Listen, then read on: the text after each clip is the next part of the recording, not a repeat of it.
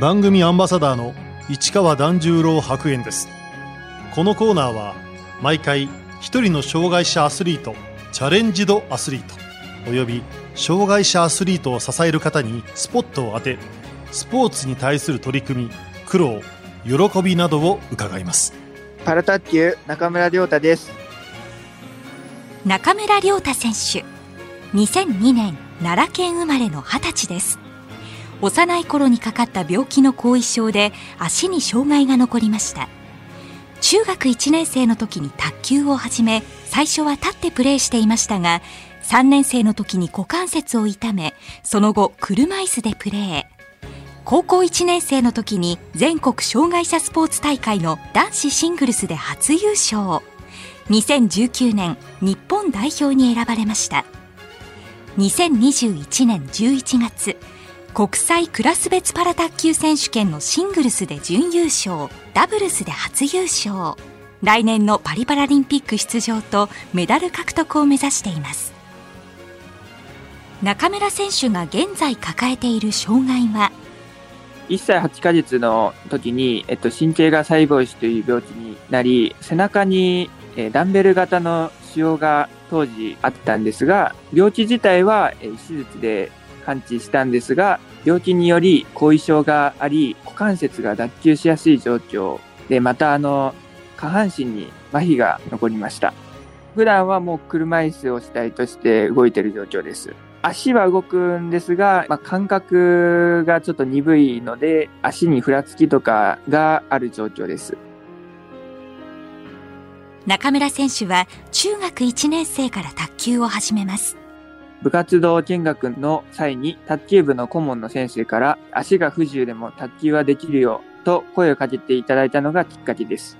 卓球はその基本的にはどんな障害があっても同じルールで、まあ、平等にできるところがすごいいいところだなっていうふうに思います。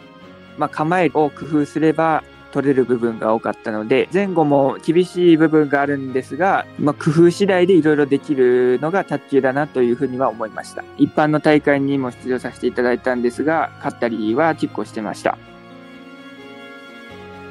最初は立ってプレーしていた中村選手ですが、中学3年生になった時、車椅子クラスに転向します。立位で2年間卓球をさせていただいたんですが、股関節が、え、ちょっと脱臼をしてしまいまして、お医者さんの方から立ってプレーをすることで今後歩けなくなると言われたので、やむを得ず車椅子卓球でプレーするようになりました。いろいろな方と出会い、一人一人が自分の障害を、まあ、そのカバーしながら工夫してプレーしている姿を見て、で、すごい元気そうに楽しそうに卓球をしながら試合をしてて、自分も車椅子で頑張ろうと思いました。立ってプレーするのと車椅子でプレーするのとでは何が違うんでしょうか、えー、まあ一番の違いは体全体が思うように動かない状態で、えー、まあ上半身を中心に、えー、体を動かすことになりますので、まあ、足を支点として動くことができないところが一番難しいところだなと感じました。パラリンピックを目指そうと思ったきっかけは？2017年に愛媛国体に出場し準優勝することができました。その年からいろいろなパラ卓球選手に出会い、えー、自分もパラリンピックを目指したいと思いました、えー、愛媛国体に出場した際に吉田真一選手に声をかけていただきそこから、まあ、パラ卓球だけの全国大会があるよというお話をお聞きしえー、出場することを決意しました。まあ、やっぱ経験豊富な方ですごく優しいお方で、まあ、選手のことを相談に乗っていただけるすごい選手です。パラ卓球では障害の度合いによるクラス分けはどうなっているんでしょうか？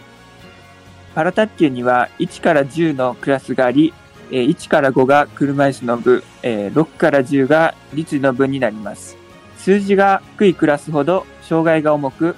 え数字が高いクラスほど障害が軽いクラスになります。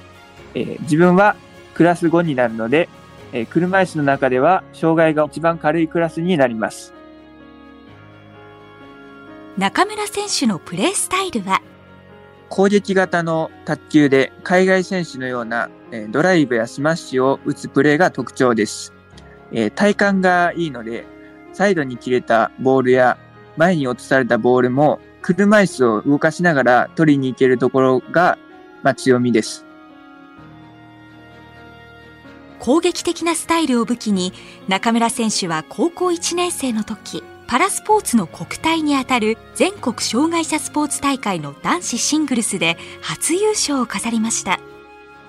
始めて間もなかったんですがすごい自信になりましたしまだ反省点もすごくあったんですけれども、まあ、海外選手に通用できるような選手になるように頑張りたいと思いました。その後パラ卓球の全国大会でも優勝。2019年初めて日本代表に選ばれました。大会の結果によって卓球協会からの推薦といいますか結果で日本代表選手に選出していただきましたいろんな方々から支援していただいたり応援していただいたり感謝の気持ちを持ちながら試合に臨もうと思いました中村選手は高校2年生の時に世界大会パラジャパンオープンに初挑戦。個人戦でベスト8、団体戦で3位に入り強化選手に選ばれました。初めて間近で海外選手の試合や練習、また実際に試合をして自分も取り入れたい部分が多かったです。使用している車椅子にもいろいろ工夫がしていて、すごく参考になりました。プレーの中では、やはり体の使い方や、まあ、サーブの種類であるとか、どの位置に車椅子を構えているであるとか、えー、まあ、車椅子の部分であれば、車椅子の高さであるとか、えー、車軸の位置、それから車椅子の足台の部分、体の使い方をすごく中心に研究していました。中村選手の車椅子の特徴は、えー、私の場合は基本的には動くプレーが多いので少しキャンバーの角度をつけて、まあ、小回りが効きやすい形に作られていまして前のボールであるとか、えー、サイドのボールを取りやすいように作ってあり足台を広めに作り足を少し調節して足元のフットレストはえー、広めに作って足を少し微調節できるように作っています。東京パラリンピック出場を目指していた中村選手。しかしコロナ禍で国際大会が軒並み中止。2019年のジャパンオープンの大会を思い出して次出場したら海外選手にどうやったら勝てるのかどういうふうにしたら、まあ、すごい戦術の組み立てであるとか、海外選手のやってるようなプレーをどうすればできるのかっていうのをすごく考えながら、日々の練習を取り組んでいました。しかし、ポイントを加算できず、東京大会には出場することができませんでした。気持ちを切り替え、次のパリに向けて練習を始めた中村選手。2021年11月に行われた国際クラス別パラ卓球選手権ではシングルス準優勝ダブルスで初優勝を飾りました自分のその攻撃的なプレースタイルがすごくできていたと思いますで今までは立位でプレーをしていたので、え立位の感覚立位のピッチの速さですごい慣れていたんですが、えーまあ、2021年に、えー、結果を残した一番の要因は、車椅子卓球の中で、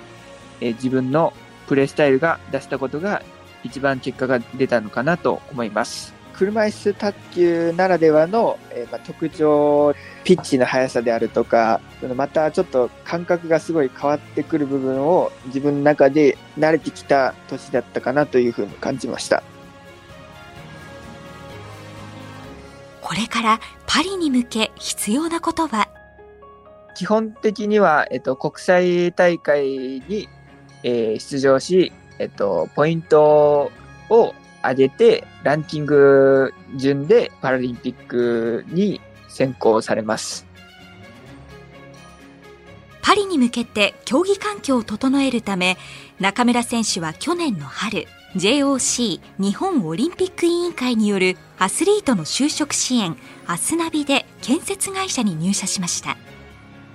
アスリートとしてもそうですが、まあ、社会の一員としても活躍したいと思いアスリートと会社員を両立しながら頑張りたいと思い入社しました、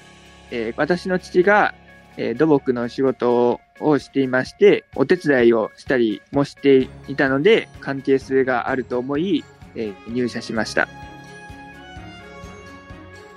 平日は週2日練習、3日間は会社での業務という形で、競技と仕事を両立させてきた中村選手。しかし、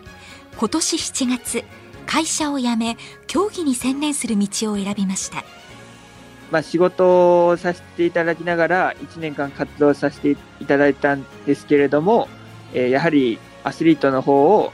中心として頑張りたいという思いがあり、アスリートとして活動することを決意しました。えー、現在は地元である、え奈良県で練習したりであるとか、大阪に行って卓球のコーチと一緒に練習をしています。パリに向けて現在トレーニングで力を入れているところは？現在重点的に鍛えているところはフォアドライブです今まではバックハンドグリップでプレーを中心にしていたのですがえ現在はフォアハンドを打てるように重点的に鍛えていますえフォアハンドグリップに変えることによってストレート打ちであるとかクロス打ちであるとかそのすごい分かりづらいどちらにボールが来るかわからないような持ち方に変えました。打ち分けがしやすい形になります。2021年9月、中村選手はイベントでオリンピックメダリストの水谷隼選手と対戦。パラ卓球協会の広報担当、立石伊予田良二さんが考案したパラアスリートの体感を具現化したパラ卓球台を使っての試合となりました。長さが少しあの長い卓球台を使用して対戦しました。水谷選手の方が、えっと、長い卓球台になります、まあ、車椅子に乗ってる分えっと、やはりちょっと前のボールがすごい遠く感じるので、その長さの感覚を同じにするために、水谷選手の卓球台の方が少し長い卓球台になっています。水谷選手の方も中村選手が普段プレーしている感覚を味わうことができたこの勝負。結果は結果は、えっと、7対11で私が負けてしまいました。試合としてはすごく良かったんですけれども、やはりそのオリンピアンである、えー、水谷選手が壁のようにすごいボールを返してきて打ち抜くことができなかったです。東京オリンピックの金メダリストと試合ができたことは中村選手にとっても大きな財産になりました水谷選手ともう卓球ができることは本当に、まあ、もう人生で一生多分ないことだったと思うのですごいいい経験になりましたし、まあ、またその水谷選手の卓球の打ち方であるとか、まあ、体の使い方を間近で学んで自分もどうやったら水谷選手のような、まあ、すごい選手になれるのかなっていうふうにはすごい感じました。中村選手は水谷選手にアドバイスももらったそうです。卓球のラバーってあのゴムなんですが、まあ、水谷選手がこっちの方がいいよっていうお話はあの言っていただきました。パラ卓球の普及のため中村選手が今後取り組んでいきたいことは？パラ卓球が、えっと、まだちょっと進行してない部分もあるのですが、えー、まあ、私自身地元である奈良県であるとか、まあ、関西圏内を中心に、まあ、講演会や、まあ、いろいろな方にパラ卓球をしていただきたいと思い、まあ、そのパラ卓球は、まあ、こういう選手がいますよであるとか、まあ、こういうプレーをして工夫しているんだよっていうのを、まあ、いろいろな方に伝えていけたらなと思っています。中村選手には試合前によく聞く大好きな曲があります。パンキーモンキーベイビーズの悲しみなんて笑い飛ばせという曲です。まあ、壁にぶち当たった時でも、まあ、悲しい時であっても、すごく、あの、笑い飛ばして、まあ、一歩一歩踏み出していけるような気持ちにさせてくれる曲です。この曲を聴いて、まあ、次も頑張ろうって思えるような曲です。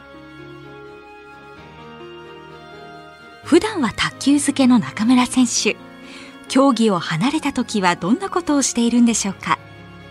競技を離れた時は自分の趣味である釣りをすることが好きです。自分は、えっと、海釣りをが好きなので、えー、海に行って少しぼーっとしたい時は海に行って釣りをします。まあ、まだまだちょっと初心者なんですが、そこそこなサイズの魚も釣ったりしてます。最近釣った中で、えー、大きかったのは2.7キロサイズで、アオリイカです。中村選手がこれからぜひ実現させたい夢とは？まあ、将来の夢は講演活動であったり、えー、若手の選手を育てられるような選手になりたいと思っています。年配の選手も多いパラ卓球界。若い選手にももっとプレーしてほしいと考えています。才能がありそうな若い人材を見つけた場合、中村選手はまず声をかけてみるんだそうです。スカウトってほどはないんですが、障害者スポーツセンターに行った際に、スポーツをやっていらっしゃらない方に、えー、まあ、パラ卓球どうですかという話は、えー、させていただいたことがあります。最近、自分より若い選手でパラ卓球に興味を持ってくださった選手がいて、卓球を始めています。中村選手は自分の言葉でパラ卓球の魅力を伝えることにも力を入れようと思っています。えっと、今年の10月に、えっと、小学校の方でパラ卓球について講演活動をさせていただくことになっています。えっと、若い選手はまだまだ少ないんですけれども、まあ、これから若い選手も増やしていきたいので、まあ、講演活動であったり、えー、若手の選手を育てられる先輩になれるように頑張りたいと思います。中村選手にとってパラ卓球の魅力とは？パラ卓球の魅力は、まあ、やはり、まあ、卓球自体がどんな障害があっても工夫をすればプレーができるので、まあ、そこが第一の魅力だと思います。えー、また、えー、パラ卓球はクラスに分かれてプレーすることが多いので、まあ、自分と同じ障害の方と対戦するのが基本になりますので、まあ、そこがすごくいいところだなというふうに思います。パラリンピックに出場することができたら、金メダルを目指して頑張りたいと思います。まあ、もちろん、試合に勝ちたい気持ちもありますが、えー、一番は今まで支えてくれた方々にも感謝し、パラ卓球の焦点であるパラリンピックの中で金メダルを取りたいと思っています。